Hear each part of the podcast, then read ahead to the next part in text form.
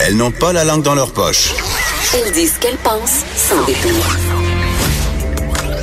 Une heure de remise en question et de réflexion. Geneviève Peterson. Vanessa Destinée. Les effrontés. Salut tout le monde, j'espère que vous allez bien. Je suis avec Maude Boutet en remplacement de Vanessa Destinée. Bon matin, Maude. Salut, bon matin. Tu vas bien? Oui, ça va bien. Moi, le matin est commencé depuis. euh, Oui, parce que Maude est recherchiste pour notre émission du matin, donc elle se lève genre à 3h30, c'est ça? Ouais, pas mal. Ben, le cadran sonne à 3h30. Ah, Se mon. lever à 3h30, il y a- il y, a une coupe de snooze, je te dirais. Tu fais combien de snooze? 3, 4. Pauvre chum. Oui, oh Genre non. vraiment dur au moins, là, mais comme pauvre. pauvre Ah oui, j'avoue que c'est un peu difficile. Écoute, euh, Maude, c'est l'avant-dernière journée de la semaine de relâche. Ouais. Je sais pas, euh, j'imagine qu'il y a beaucoup, beaucoup de parents à la maison avec leurs enfants qui ont un petit peu hâte que lundi arrive. Quoique lundi, c'est une pédagogique dans plusieurs écoles. Mais la semaine de relâche, euh, c'est le fun. On a tous hâte d'y arriver. Et là, je voyais passer des affaires sur Facebook hier, Maude, qui m'ont fait sourciller un peu. Mais en, quand- en même temps, ça m'a fait un peu réfléchir. Il y a beaucoup de parents qui prennent des vacances pendant la semaine de relâche. Ouais. Les bureaux sont vides. Même le stationnement ici, là, à la station de radio. où Ça on paraît, hein? oui, il est vide. D'habitude, c'est plein. Les autos sont cordées comme une à côté de l'autre, une en avant, une en arrière. Là, Là, c'est comme le calme. il y a comme 10 personnes, même sur les routes, il n'y a pas grand monde. Ça, c'est le fun. Et là, je lisais, euh, il y avait des statuts Facebook de travailleurs qui disaient que c'était pas juste. Que les, que les parents à la relâche bénéficiaient en quelque sorte d'une espèce de free pass qui leur permettait euh, soit de prendre des vacances, soit de venir au bureau avec leurs enfants et ça les dérangeait. Et ça, c'est pas la première fois qu'on entend ça. Puis c'est pas nécessairement juste à cause de la relâche. Il y a beaucoup de gens qui n'ont pas d'enfants, qui travaillent et qui disent que nous, les parents, on a euh, le droit de partir plus tôt, de s'absenter en cas de maladie. Puis ça dérange ces gens-là. Je sais pas où je me situe par rapport à ça. Maud Boutet, je me dis d'un côté, c'est vrai qu'il y a quelque part là-dedans une injustice parce que si t'as pas d'enfant, tu peux pas entre guillemets bénéficier de ces euh, accommodements raisonnables liés à la famille. Mais d'un autre côté, euh, on est dans une société justement qui milite pour la conciliation travail-famille. On a de plus en plus de gens qui exigent de faire du télétravail. C'est-tu juste ou c'est pas juste? Ben, moi, je te dirais, là, tu sais, la personne qui a pas de famille, qui a pas de chum, qui a pas d'enfant, peu importe le statut, là, Comme toi. co- comme moi, mettons, ben moi, si j'avais voulu la prendre, ma semaine de relâche, mais je serais partie une semaine en congé. Tu sais, ça change pas grand chose au fait que si tu pars en congé, euh, tu pars, tu pars pas, ça revient au même. là. tu prends une semaine de tes vacances. Oui, mais à qui proprement dit. Ce qui est Mais- soulevé euh, dans les gens qui, qui sont qui sont pas contents, c'est qu'il y a tellement de monde en congé pendant la semaine de relâche parce que tu sais dans une entreprise quand tu planifies les vacances, tu sais il y a une certaine rotation, c'est-à-dire que tu vas aux ressources humaines, tu demandes tes vacances et là en haut parce que c'est souvent en haut que sont les ressources humaines, on évalue euh, bon euh, il faut pas que tout le monde soit parti en même temps, tout ça mais pendant la semaine de relâche, il reste souvent une ou deux personnes qui se tapent toute la job. Oui, mais le travail est aussi plus au ralenti. Là. C'est, c'est plate, par exemple, pour les deux personnes qui restent. Ben oui. Puis tu pédales, puis tu pédales parce que, tu sais, oui, non seulement tout le monde à ton bureau, à toi, est en vacances, mais tu sais, mettons qu'il faut que tu travailles en relation avec des gens de l'extérieur qui, eux aussi, sont en vacances. là. Toi, ton travail, euh, ça revient quasiment à pas rien faire. C'est comme là. la semaine de Noël. Mais t'es quasiment mieux de partir toi aussi. C'est sûr, il faut tout le temps qu'il y ait quelqu'un au bureau, là, mais je veux dire, ça tourne tellement, tellement au ralenti. Puis moi, les gens qui amènent leurs enfants au travail, il y en a donc ben pas de problème. Ben, ça dépend dans quel. J'ai déjà amené mes enfants ici pendant que j'animais, mais on parle d'une heure, puis après ça, je peux m'en aller. Mais j'imagine que passer une journée complète au travail avec son enfant, à un moment donné, c'est une question de respect aussi Oui, tu pour les le autres la travailleurs. non plus. Non, exactement. Je comprends. Une journée pour dépanner un avant-midi, un après-midi parce que t'es vraiment dans le trouble. Oui, mais ça peut être une belle expérience aussi familiale de montrer euh, à nos enfants notre milieu de travail, de montrer comment tout ça euh, se déploie, mais quand Ouais. même. Donc voilà, l'avant-dernière journée de la semaine de relâche. Il y a plusieurs parents sans doute à bout de ça. Vous avez hâte justement que lundi arrive, mais profitez quand même de ces derniers moments parce que c'est le dernier long congé avant l'été. Hein? Puis moi, j'avais déjà fait un billet. Je disais, j'ai besoin de vacances pour m'en mettre de mes vacances avec mes enfants. je parie qu'il y a plusieurs parents qui se, qui se reconnaissent dans ça. Des parents et des grands-parents aussi. Ah, ben- Il y a tellement de grands-parents qui héritent de Ben. des enfants durant la semaine de relâche. Mettons, mettons mes On salue ma mère mes qui s'occupe de mes deux filles en ce moment. voilà. Bonjour, maman de Geneviève. Puis mes propriétaires, là, je te jure, nous autres, les murs sont en carton. Hein? OK. On reste au deuxième étage. Les propriétaires, ouais, les propriétaires restent euh, en dessous, sais, ont vraiment l'étage au grand complet, le sous-sol. Et on le sait quand les enfants sont là. Ça court, ça tapoche sur le piano, etc., etc. Ça dérange-tu? Ah, j'ai l'air pas fine de dire que oui. Ouais, moi, mais à, hey, un moment donné, là, quand tu travailles de la maison en plus, puis que t'as le goût de faire, d'être, tu sais, d'être relax, puis que t'entends juste courir puis crier, là, faut que tu te parles. j'ai des enfants, puis ça me dérange. Fait Ouais. que je te comprends. T'as pas à te sentir mal de ça. On a, on a Merci. réglé ce dossier important. Euh, écoute, tu me parles d'un truc euh, assez inquiétant. Il y a une mère de famille d'Alma qui lance un appel à la vigilance parce qu'il y a des photographies de sa fille euh, qui ont été prises à son insu chez Walmart. Ben, en fait, exactement, qui sont utilisés à son insu. Ça se passe euh, à Alma. C'est une mère de famille qui, au printemps 2016, a fait une séance de photos avec une photographe au Saguenay. A pris des photos autant de sa grossesse que euh, de son enfant qui était né quelques jours à peine. OK. Donc, Mais c'est pas, c'est pas des photos au Walmart. Ces photos Attends. sont utilisées par Walmart. Ces photos sont utilisées par Walmart. Mais là où c'est spécial, c'est parce qu'elle a été les imprimer au centre photo du Walmart d'Alma. Oui. Elle a pris son CD, a fait imprimer ses photos, est repartie chez eux en 2016. Parfait, c'est beau, c'est correct. Elle est retournée en novembre dernier. Elle a voulu imprimer de nouvelles photos. Donc, trois ans Puis- plus tard? trois ans, ouais, deux ans et demi, trois ans plus Ouais. tard. Puis elle s'est dit, ah, je suis pas trop sûre de la dimension. Je vais regarder. Il y a des démos. euh, des démonstrateurs, donc que tu peux voir, c'est vraiment la dimension réelle, qu'est-ce que ça va te donner, pour se rendre compte que sur le démo, c'est sa fille. C'était la photo de sa fille.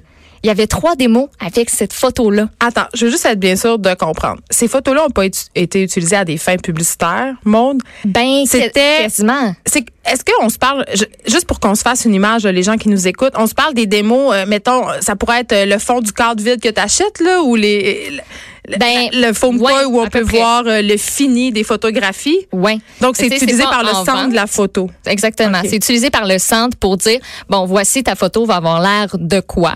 Ça va avoir, c'est gros Est-ce qu'ils ont comment? le droit de faire ça? Ben, non.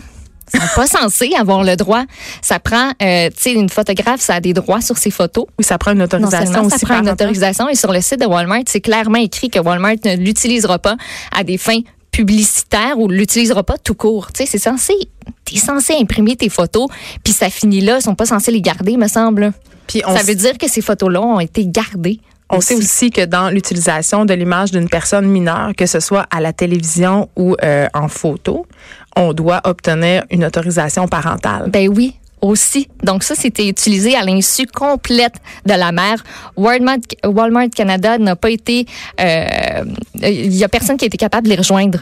Autant Ils la vont pas se maman, prononcer. autant la maman, autant la journaliste qui a sorti l'article dans le quotidien ont tenté de les rejoindre pour dire, voyons donc, qu'est-ce qui s'est passé? Et là, je veux juste dire que, que la photographe euh, Marie-Ève Turcotte, euh, elle n'était pas du tout au courant Non. de ça. Elle a été étonnée, estomaquée d'apprendre ça parce qu'on aurait tendance à penser que c'est peut-être la photographe qui aurait cédé ses droits euh, à Walmart, Mm. mais ce n'est pas le cas. Donc, on va suivre ce dossier-là. C'est quand même très, très, très inquiétant. Puis C'est je- spécial. Je vais t'avouer, Maud, Ouais. que ça me m'encourage, ça m'encourage à continuer à prendre des photos avec mon iPhone puis pas aller les faire développer. On était vraiment rendu comme ça, on prend des tonnes de photos puis on les imprime pas. Ben dans le fond, c'est peut-être... euh, C'est peut-être une bonne chose. On se parle de Barbie. Barbie qui fait couler beaucoup d'encre depuis plusieurs années euh, sur justement à cause de l'image du corporel, euh, à cause aussi euh, de la représentation irréaliste du corps de la femme. Mais quand même, Mattel essaie de s'adapter de plus en plus, à la- j'allais dire, à la conjoncture sociale, mais en même temps, euh, on va pas se cacher là. C'est sûr que s'ils vendent moins de Barbie, ils vont s'adapter. Donc, euh, on a vu quand même des formats de Barbie euh, légèrement modifiés, légèrement. Et là, légèrement, c'est un mot très très important. Là, j'appuie légèrement euh, plus réaliste avec de très Ouais. gros guillemets. On a des Barbie euh, qui font euh, des métiers euh, qui sont moins c'est parce qu'avant, tu avais Barbie coiffeuse, Barbie, Barbie chanteuse. Oui, c'est ça. Là, tu as des Barbie. euh, moi, j'ai acheté à ma fille à Noël une Barbie archéologue. Tu sais, Ben, je trouve On ça quand même bien. là, ben oui, je trouve cool. que c'est quand même euh, intéressant. Et là, il y aura une Barbie à l'effigie d'une patineuse euh, américaine parce que c'est dans la série Role Model. Et ça, Elle je est ça- canadienne. Ah oui, parfait, fait. elle est canadienne. Tessa Virtue. OK. Euh, tu te rappelles, c'est euh, c'est celle dont on avait beaucoup parlé aux derniers Jeux olympiques, qui était... qui faisait une, une chorégraphie en couple avec son partenaire. Puis tu sais, il avait l'air super amoureux, c'était super passionné. Mais Oui, il était comme Lady Gaga et Bradley Cooper, puis on Ouais, est ouais, déçus parce que. mais finalement, ce n'est pas un couple. Cette fille-là, c'est un super beau modèle. Elle va avoir sa Barbie à son image. C'est la seule canadienne. Tout ça, c'est pour souligner le 60e anniversaire de Barbie. Aussi la journée internationale de la femme. Oui, qui est demain. Ouais. Mais comment je te dirais? Bien ça? Bon, J'ai quand même un bémol, OK? Parce que dans, dans cette série-là, euh, il y aura aussi la joueuse de tennis euh, Naomi Osaka, euh, Frida Kahlo, qu'on connaît, qui est cette peintre mexicaine euh, à mono sourcil. Moi, je l'appelle la, je l'appelle la mère du selfie. oui. Pour vrai, mais Ben oui, parce qu'elle arrêtait pas de faire des autoportraits d'elle. C'était des genres de selfies. Et il y aura aussi la mannequin Ashley Graham. Euh, la mannequin Ashley Graham, si vous la connaissez pas, là, c'est cette mannequin euh, taille plus euh, qui, euh, qui a été euh, notamment une des premières femmes taille plus à faire la une de Sport Illustrated, le spécial swimsuit que on regarde vraiment pas pour les articles. Hein? Non. Mais quand même, euh, dans cette série Role Model là, je remarque que euh, ben, c'est encore des trucs un peu féminins. Oui, il y a des sportifs, c'est intéressant. Il y a une artiste, un mannequin, mais pourquoi il n'y a pas une femme scientifique?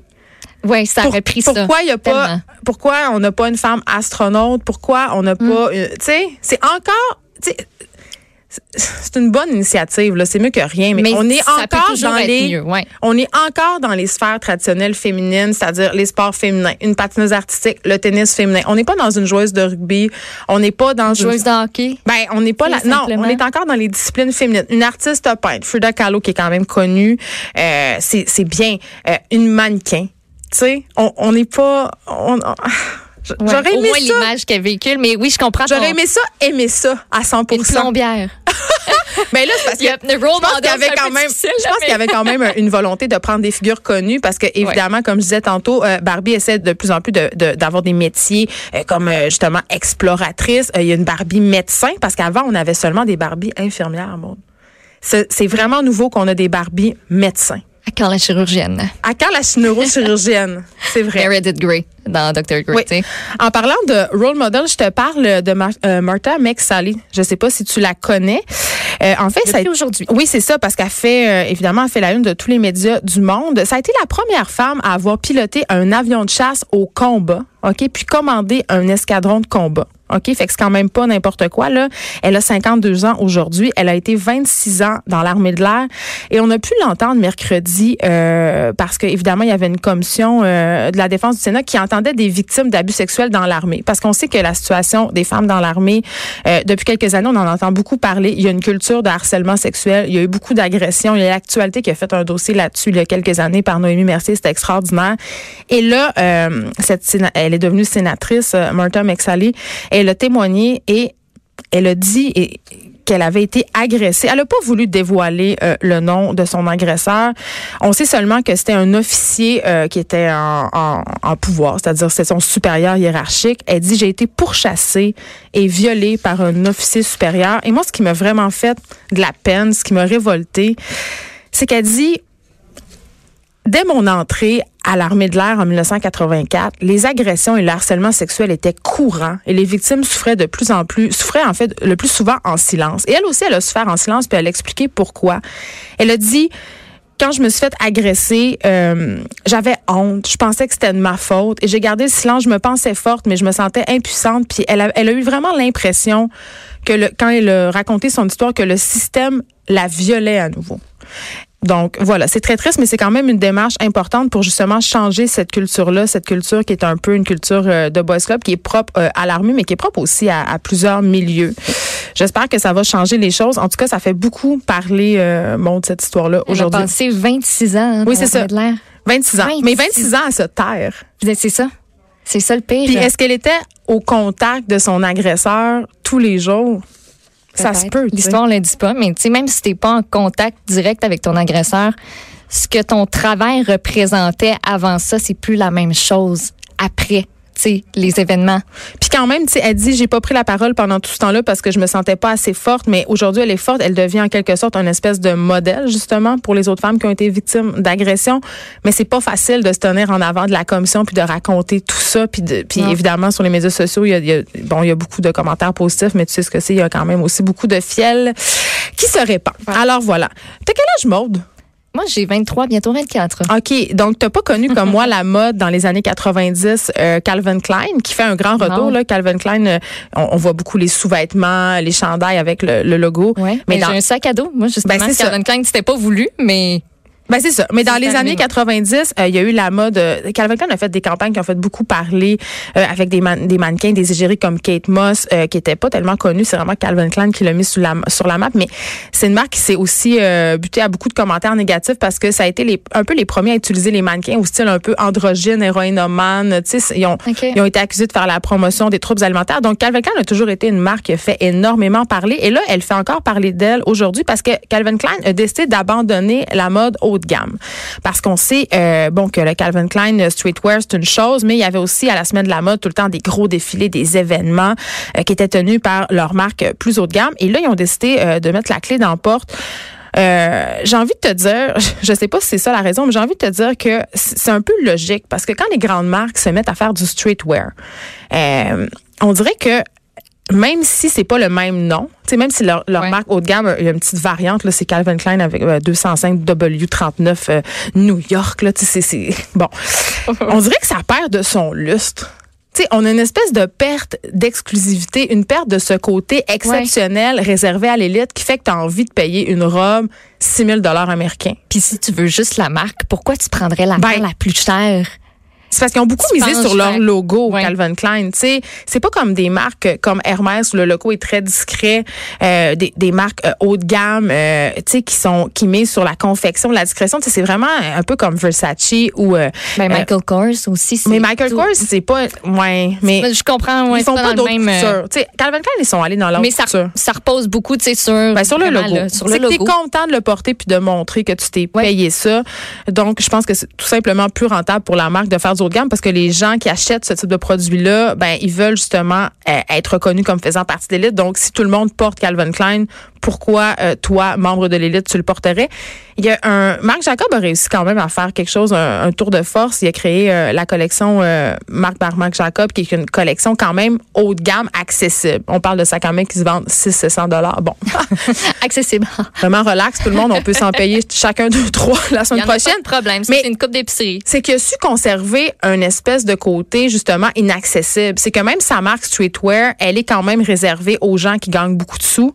Contrairement à Calvin Klein, tu peux aller t'acheter un James Simons à 125 dollars puis tu vas pouvoir l'avoir ton logo Calvin Klein. Donc Calvin Klein qui abandonne euh, la mode euh, haut de gamme. Euh, J'ai envie de te parler d'Amazon. Est-ce que tu achètes des livres sur Amazon? Euh, Est-ce que, non, est-ce que tu vas m'avouer ça à moi, non, non, auteur, non, non, non, non. Je n'achète pas de livres sur Amazon. Moi, j'aime ça aller à la librairie, entrer, feuilleter. Tu sais, le sentir, là, la couverture, c'est niaiseux, là, mais puis moi, lire un livre sur une tablette, c'est un gros nom. Je suis pas capable. Mais en même temps, tu peux commander des livres papier sur Amazon. Oui, je sais, mais tu sais, juste le fait d'aller choisir son livre. Oui. Je vais te faire la librairie Ouais. dire, OK, moi, c'est lui que je veux. Ouais. Je, je sais pas, moi, c'est un. C'est comme un petit rituel, hein, dans un sens. Faut que je te confie quelque chose. Vas-y. J'achète des livres sur Amazon. Je suis une auteure. On t'adoie. J'encourage, Il j'encourage. n'y a aucune honte. Oui, euh, oui, hey, pour vrai. Mais non. Ah non, moi je Oui. trouve ça honteux. Ah oui, pour vrai. La raison pour laquelle j'achète des livres sur Amazon, c'est euh, premièrement, euh, j'achète aucun livre québécois sur Amazon. Ça, je dois le dire. Je me fais un point d'honneur d'aller dans des librairies, euh, des librairies de grandes chaînes ou des librairies indépendantes. J'essaie d'encourager ma librairie de quartier, librairie Pauline. Allô, je les salue. Mais j'essaie le plus possible de faire ma part pour la littérature. Mais Amazon, euh, qui essaie quand même de plus en plus de gagner du terrain et là de gagner du terrain physique, Euh, c'est-à-dire qu'ils ouvrent des librairies Amazon, des librairies pop-up avec les livres qui sont le mieux cotés. Sais, les auteurs qui ont vraiment besoin Oui. d'avoir euh, de l'exposure. Mais attends, c'est ça qui est, c'est ça Je qui trouve ça est, plate un peu. c'est ça qui est poche mode. C'est ça qui me fait, qui me vient vraiment me déranger. C'est qu'en quelque part, et ça c'est la même chose que, mettons, les livres vendus chez Walmart ou au Costco, c'est qu'on vend juste certains auteurs, donc qui sont bien cotés, donc évidemment qui ont un Ouais. succès populaire. Donc on contrôle en quelque sorte l'écosystème du livre et on empêche les gens euh, ben, de faire leur choix puis de découvrir aussi des auteurs, tu sais. Mais oui, c'est pas parce que c'est pas populaire que c'est que c'est pas bon puis que ça gagne pas à être connu. Ben exactement. Donc c'est ça. Fait que Amazon ouvre des librairies puis au lieu de peut-être, je sais pas, ils pourraient faire une section découverte. Ils pourraient faire des sections où, justement, il n'y a pas les meilleurs livres parce qu'on sait que les livres qui sont le mieux cotés sur Amazon, malheureusement, mais en même temps, j'ai l'air, j'ai l'air d'une grosse noble. J'en consomme aussi de ces livres-là, mais. oui, on en lit tous, là, mais Oui, mais tu sais, c'est euh, fun aussi de pouvoir élargir ses horizons. ça peut être euh, les livres de recettes ou euh, genre les livres de croissance personnelle. C'est les livres qui se vendent le plus. Il y a, il y a pas beaucoup de place à la littérature, entre guillemets. Euh, il y a beaucoup de livres américains, beaucoup de livres en anglais. C'est sûr que là, on parle de boutiques qui vont ouvrir aux États-Unis, en France. Et là, il y a quand même une levée de bouclier en France en ce moment. Il y a des libraires qui sont en train de s'organiser pour essayer... Euh, pour essayer euh, de contrer ça, d'essayer de, de faire euh, volte-face, d'offrir une alternative, mais je- je- ils vont pas réussir. C'est comme impossible de se battre contre ce géant qu'est Amazon. Donc voilà, une, c'est une triste nouvelle, je trouve. Pour c'est une bonne nouvelle pour Amazon, mais une triste nouvelle pour euh, l'écosystème de la littérature.